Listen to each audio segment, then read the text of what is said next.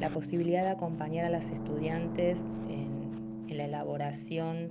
de sus escritos, en la elaboración de cómo presentar esos escritos, de cómo exponerlos, a quién iban dirigidos, eh, fue un proceso interesante porque mm, nos dimos ese tiempo para revisar, repensar y poner en juego prácticas de lectura y de escritura que muchas veces en el aula o en la cotidianidad de, la cursada por diferentes motivos no, no aparecen. Así que reivindico la posibilidad de, que el Congreso se realice y que podamos participar y transitar estas experiencias.